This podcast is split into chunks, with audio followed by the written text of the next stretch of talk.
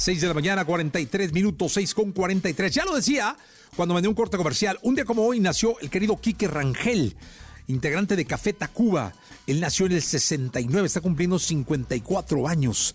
Y le mandamos un abrazo muy grande. Y aquí recordamos con esta radiografía de Café Tacuba esta extraordinaria banda mexicana. Radiografía en Jesse Cervantes en Exa. Sus integrantes se conocieron estudiando diseño gráfico. Alicia ya no vive aquí, fue su primer nombre. Es la única banda en haber grabado dos unplugs. Y además tiene el récord de haber realizado el concierto a mayor altitud. Ellos son Café Tacuba. Café Tacuba. Hola, ¿qué tal? Nosotros somos Café Tacuba. Café Tacuba es una banda conformada por Rubén, Quique, Joselo y Meme. Se conocieron mientras estudiaban diseño gráfico en la Universidad Autónoma Metropolitana. Desde el principio, la banda destacó por su peculiar concepto, que era una mezcla de rock fusionada con historias urbanas y aderezada con acordes musicales extraídos de instrumentos típicos mexicanos. Al concepto que teníamos, ¿no? Sobre la música que estábamos haciendo, que decíamos que era una música mestiza, ¿no? Por el hecho de combinar tanto música popular mexicana como música extranjera, ¿no? El primer nombre de la banda fue Alicia ya no vive aquí, título usado a manera de homenaje a una película dirigida por el cineasta Martin Scorsese. Me metí en un vagón del metro y no he podido salir de aquí.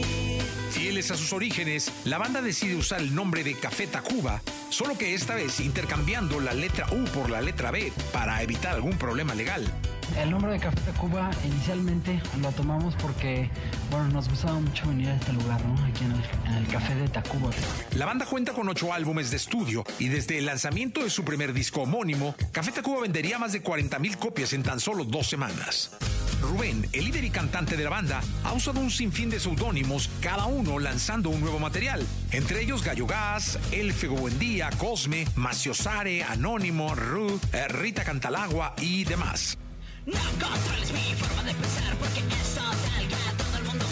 Café Tacuba es reconocida como la única banda en haber grabado dos MTV Unplugs. La primera vez fue en 1995. Por desgracia, el álbum vio la luz 10 años después de su grabación. ¿Cómo se prepararon ustedes para este blog? No, en realidad no fue difícil, al contrario, fue bastante divertido como descubrir el trabajo con la sección rítmica en vivo. La segunda ocasión se realizó en marzo del 2019 como parte de su celebración de tres décadas en los escenarios. Eres